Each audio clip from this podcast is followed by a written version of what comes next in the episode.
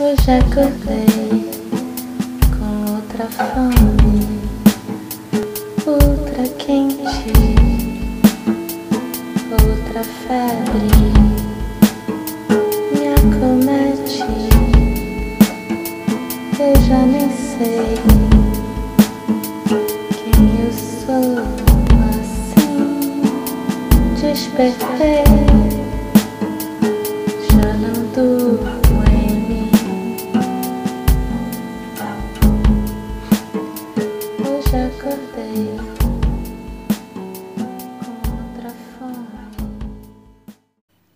Olá, eu sou a Glenda e esse é mais um episódio do podcast Meditadora de Botequim. Tá tudo bem por aí? Queria te pedir desculpas pela falta de assiduidade por aqui, caso você tenha sentido a minha falta.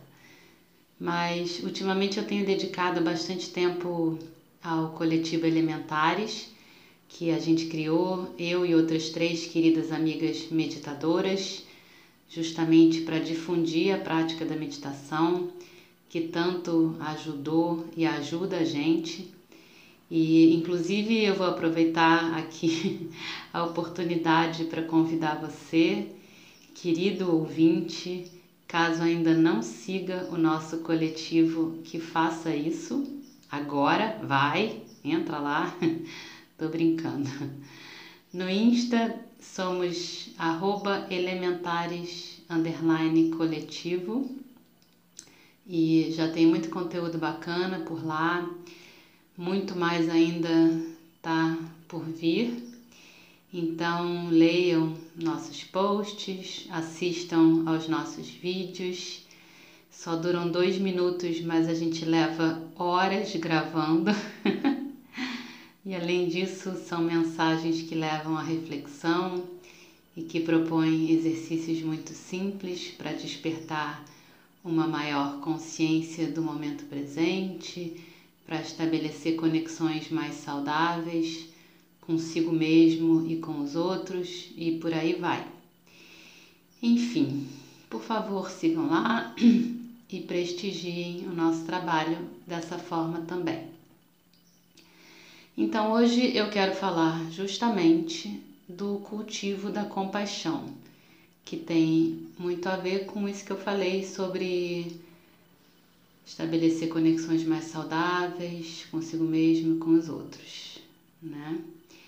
É, só que muito provavelmente você tem uma ideia bastante errada do que seja a compaixão, do que seja ser uma pessoa compassiva e tudo bem, eu também tinha, a gente aqui no Ocidente é criado com essa concepção errada do que quer dizer né, ser uma pessoa compassiva. E é levado a crer muitas vezes que ser assim é sinônimo de uma dessas duas coisas: ou você é um santo ou você é um trouxa. Eu mesma já ouvi várias vezes esse tipo de comentário direcionado a mim. E em alguns casos, em alguns casos o ah, mas você é uma santa era em tom de ironia e na verdade queria dizer deixa de ser trouxa.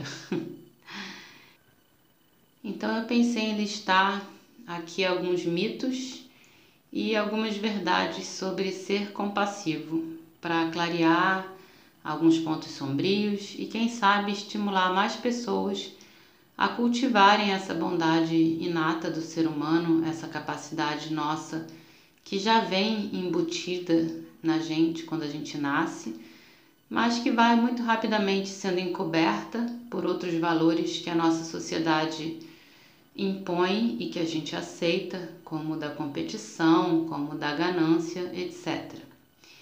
Então vamos lá aos fatos. Mito número 1: um, Ser compassivo é tolerar tudo e todos. Não, ser compassivo não é passar pano, não é tolerar ser maltratado, abusado, discriminado e nem tolerar que outras pessoas sejam maltratadas, abusadas, discriminadas. Até porque você permitir que esses abusos sejam cometidos não é uma atitude generosa, nem com você ou a outra pessoa ou outras pessoas que possam estar sendo vítimas desses abusos, nem com a pessoa que comete os abusos. Porque você está permitindo que uma situação com consequências danosas para todos, inclusive para quem comete, se perpetue. O caminho da compaixão, do ser compassivo, deve sempre, antes de mais nada, ser o da autocompaixão, do autocuidado, do autoamor. Deve sempre ser, antes de mais nada, de um olhar de cuidado para si mesmo, para então olhar para o outro e para as necessidades do outro. Quando você se olha, se percebe, se acolhe, percebendo e acolhendo as suas próprias vulnerabilidades e necessidades, fica mais fácil, a partir daí, também aceitar e entender que o outro também falha. Ah, tá. Então você está dizendo que é para passar pano. Não. Calma. Quando você percebe que o outro também falha, isso vai te ajudar a ter mais clareza e não ficar cego de raiva, de rancor, de frustração, não levar para o pessoal, não demonizar a pessoa que não está agindo bem. Isso te ajuda a entender que o outro age como age porque ele está em sofrimento, porque ele não sabe fazer melhor, porque, em última instância, ele é humano como você e humanos falham. Mas então, afinal, tem que tolerar? Não, de jeito nenhum. Talvez o que essa pessoa tenha feito seja grave e passível de punição. E você pode e deve esperar que isso aconteça, inclusive agir para que isso aconteça, sem deixar de ser compassivo, sem tirar dessa pessoa a humanidade dela reconhecendo que ela errou e que talvez a proximidade entre você e essa pessoa não te faça bem, talvez não faça bem para nenhum dos dois.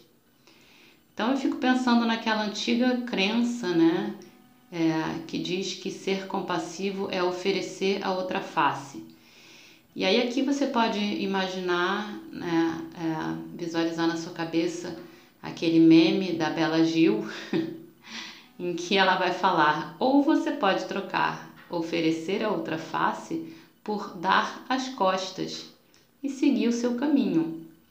Muitas vezes o melhor para todos é mesmo não permitir mais que alguém te prejudique e perpetue o ciclo de abusos. E sim, você pode fazer isso sendo compassivo. Como disse o Martin Luther King, você não precisa gostar dos seus inimigos, mas você pode amá-los, no sentido de que você pode desejar que eles se livrem do sofrimento e sejam felizes. Até porque pessoas felizes de verdade, é, que têm a felicidade e as causas da felicidade, ou seja, é, não são felizes porque estão por aí fazendo maldades, mas por motivos válidos, profundos é, essas pessoas não costumam sair por aí é, machucando os outros, né? perpetrando maldades. E você pode é, praticar esse amor, essa compaixão, escolhendo tomar distância das pessoas que não te fazem bem. Agora, da mesma forma, ter autocompaixão, se acolher e se aceitar não é nem nunca deve ser sinônimo de autoindulgência. Perpetuar um comportamento seu que você sabe que é prejudicial a você ou a outras pessoas não é se fazer bem. Ser movido por autocompaixão é buscar estar em coerência, alinhando pensamento, discurso e ações. Então, ou seja, o que vale, sempre o que vale para o outro vale para você, e vice-versa. Mito número 2: Ser compassivo é suprimir a raiva. Então, tem gente que pensa que suprimindo a raiva a gente vira só paz e amor, né? Só love. Porque, entre aspas, sentir raiva é errado. Bom, primeiro que não existe certo ou errado no sentir, no âmbito do sentir. das emoções. Não dá nem para dizer bom ou ruim no âmbito das emoções, porque as emoções existem para sinalizar para a gente alguma coisa, de que a gente precisa tomar cuidado, por exemplo, no caso do medo, ou de que a gente deve ficar mais introspectivo, é, se fechar num, num casulo, no caso da tristeza, é, de que a gente precisa agir, se posicionar no caso da raiva. Então a raiva em si não é ruim. Ruim pode ser o que a gente vai fazer a partir desse sentimento. Principalmente se a gente se embolar com ele, se identificar e se deixar conduzir por ele. Por outro lado, suprimir seria colocar embaixo do tapete, né? Você vai esconder aquilo que você acha feio. E essa estratégia nunca dá certo. A sujeira vai acumulando, vai acumulando ali embaixo do tapete, vai ficando cada vez mais tóxica até explodir. E normalmente isso acontece da pior maneira possível. Então, o que fazer? Bom, o melhor é sempre seguir o famoso caminho do meio, né? Nem, nem ao extremo, nem ao outro. E esse caminho é, nos fala para observar, olhar para essa raiva, sabendo que você não é a sua raiva e sabendo que o outro é o possível objeto que fez com que essa raiva tenha vindo à tona também não é a raiva, então, é, onde está essa raiva nesse, no meio do caminho entre você e esse objeto, né? Você perceber é, de onde veio essa raiva, como ela se manifesta no seu corpo e por que ela se manifesta. E talvez você entenda que essa raiva estava em você bem antes do acontecimento que fez é, essa emoção emergir né, dessa vez. Talvez você identifique um padrão que se instalou em você por uma razão ou por outra e passou a conduzir a sua forma de agir. E ao identificar, você consegue mais facilmente tomar consciência da forma como você age e deixando de agir é, sob a influência desse padrão. E quem sabe dessa forma você vai poder criar um espaço na sua cabeça uma abertura para novas possibilidades e novas ideias surgirem. Ideias, inclusive, de como usar essa energia de ação que a raiva traz em si para construir alguma coisa. A raiva transformada em indignação, por exemplo, pode se converter em ações compassivas, é, em ações sociais direcionadas ao alívio do sofrimento do outro. Então, suprimir a raiva, além de ser ineficaz, de ser uma ficção, pode acabar te deixando indiferente e a indiferença vai tirando a sua humanidade. E isso é o oposto da compaixão, né? Quando a gente fala em compaixão, a gente está justamente falando numa humanidade compartilhada. Mito número 3. Para ser compassivo, a gente tem que seguir um conjunto de normas ou dogmas. Não.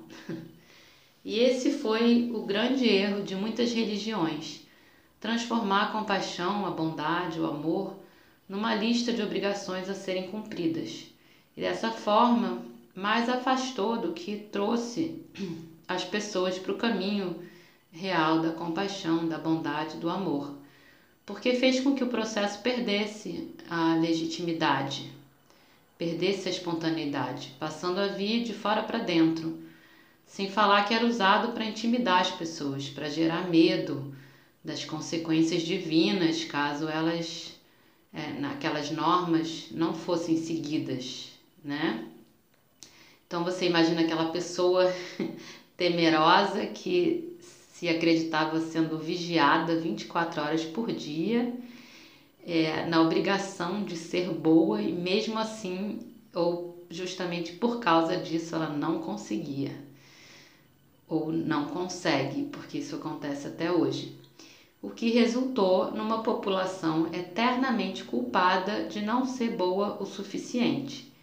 E a culpa é o oposto da compaixão. A culpa é paralisante, é limitante, enquanto a compaixão é o que te move em direção ao outro. A compaixão e o amor não precisam seguir um conjunto de normas. A capacidade de amar nasce com a gente, faz parte da nossa natureza. Ela só precisa ser descoberta ou redescoberta.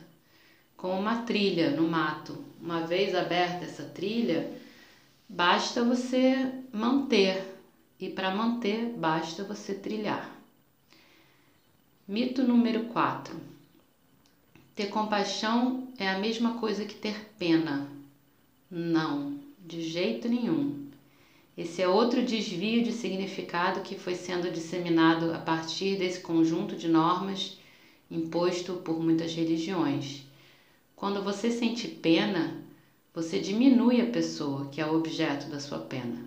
Você transforma ela num, num incapaz, em alguém que não consegue resolver os seus problemas sozinho. E caso você ajude essa pessoa por pena, você acaba se colocando numa posição de superioridade. Enquanto que no caso da compaixão, é outra relação, é o oposto disso. É uma relação que se dá por afinidade, que se cria justamente por semelhança com aquele outro, por identificação.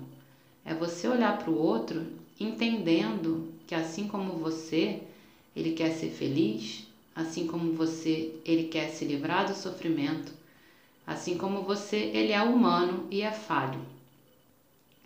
E ao você se entender igual, você sente o ímpeto de arregaçar as mangas e colaborar. Então, nesse sentido, a compaixão é, é mesmo o oposto da pena. E isso pode nos levar à reflexão de que nem toda ação filantrópica é movida por compaixão. Na verdade, a maioria não é. O que é uma pena para quem perde a oportunidade de descobrir como é bom agir sob o motor dessa emoção positiva, e não por culpa ou por pena ou qualquer outra razão que na verdade está mais relacionada ao ego de quem doa né, o seu tempo ou o seu dinheiro do que ao desejo realmente de ajudar o outro. Mito número 5 ter compaixão é a mesma coisa que ter empatia. Também não. Tem gente que acha empatia uma palavra mais simpática de se usar, porque justamente não vem carregada dessa conotação que acabou se tornando pejorativa da compaixão, muito, ligada, muito ligada a essas questões religiosas, de caridade e tal. Falar tenha mais empatia está na moda, mas às vezes ter mais empatia, é, mas não converter essa empatia em compaixão, não resolve e ainda acaba te afastando do real caminho da conexão. Mas como assim? Então, vou explicar. Acontece, acontece que, a grosso modo, porque tem alguns tipos distintos de empatia, então vou falar a grosso modo, ter empatia te permite entender o que o outro está sentindo ou mesmo sentir o que ele está sentindo. Então muitas vezes você sofre vendo o sofrimento do outro, mas não passa daí. Dependendo da situação a qual você tiver exposto, por exemplo, se você for um médico, ou enfermeiro ou cuidador, enfim, alguém que está o tempo todo em contato com o sofrimento do outro, talvez o fato de sentir empatia se torne pesado demais, doloroso demais e te cause um esgotamento. Ou talvez você inconscientemente ou não se bloqueie, se blinde para não sentir mais dor e se torne uma pessoa indiferente, igual aquele exemplo é, que eu dei antes de quem tenta suprimir a raiva. E da mesma forma, dá ruim. A empatia é como se fosse a primeira marcha, é fundamental para que você comece a se movimentar. Mas para empreender uma viagem mais longa, você precisa trocar de marcha, senão o carro não anda, não pega velocidade, não se movimenta. A compaixão é, nessa analogia, a quinta marcha, é a empatia dá a partida, te conecta com o outro, mas a compaixão é que te leva em direção a ele, na intenção da ação que vai aliviar, aliviar o sofrimento dele. E fazer isso é muito bom. É bom como pegar velocidade numa estrada boa, livre e sentir o vento no teu rosto. Porque se colocar em marcha para ajudar o outro, ou que seja, se colocar na intenção, na disponibilidade de ajudar o outro, é bom demais. O que nos leva então ao último ponto que eu queria abordar que é por muitos encarado como um mito, mas esse sim é verdade. Agir por compaixão faz bem, faz bem para quem age. Ah, tá, isso aí é conversa para incentivar as pessoas a serem mais solidárias. isso é marketing. Não é, é fato, inclusive comprovado pela neurociência através de pesquisa. Agir com compaixão ativa a região do nosso cérebro responsável pela sensação de recompensa. Quando você faz algo de bom para alguém, você se sente mais recompensado do que quando você é o objeto da bondade alheia. E não é só o cérebro que responde às suas ações positivas. Seu coração também opera com mais coerência, é, e isso a partir da simples evocação de emoções como a compaixão, a aceitação, a gratidão, e dessa forma o funcionamento todo do seu corpo se harmoniza. Então, sim, ser compassivo faz bem para a saúde mental, emocional e física. Então tá, quero ser uma pessoa compassiva. Por onde eu começo? Bom, ficar sabendo disso tudo que eu disse agora não vai mudar a sua vida ou as suas atitudes de um dia para o outro. A gente sabe que não é assim que acontece. Mas pode te levar a refletir sobre a forma como você estabelece suas relações, inclusive e a começar pela sua relação consigo mesmo e a tomar mais consciência. E claro, a meditação é um caminho maravilhoso para começar tanto a tomar consciência do, da sua forma de agir de se relacionar, quanto para aprender a evocar emoções positivas, deixar que elas se expressem no seu corpo, aprender a abrir essa trilha e manter essa trilha aberta que te leva a sentir essas emoções. Aqui no podcast mesmo tem várias meditações que falam sobre isso, que conduzem a esse caminho, a essa trilha. Por exemplo, Loving Kindness, ou bondade amorosa, entre outras várias meditações. Então, dá uma olhadinha. Bom, obrigada por me acompanhar até aqui. É, não esquece de seguir a gente lá no Insta para mais conteúdos sobre esses temas. Arroba elementares coletivo. E até a próxima. Beijão!